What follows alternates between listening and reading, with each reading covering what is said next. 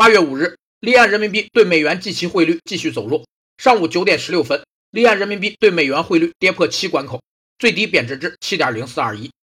离岸金融市场是指主要为非居民提供境外货币借贷或投资、贸易结算、外汇黄金买卖、保险服务及证券交易等金融业务的一种国际金融市场。离岸金融市场有六个作用：一是有利于大量国际资本流入，使本国市场主体能以更加灵活的方式和渠道筹资和融资；二是有利于缩小各国金融市场的时空距离，便利国际借贷资金成本的全球性降低；三是有利于引进大量现代化的金融工具和金融产品，加快金融创新。四是有利于加快东道国的金融监管向国际惯例靠拢，提高监管质量；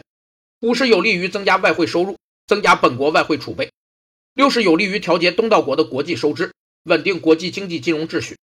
有分析认为，人民币贬值主要是因为美联储降息以及对中国输美商品加征百分之十的关税。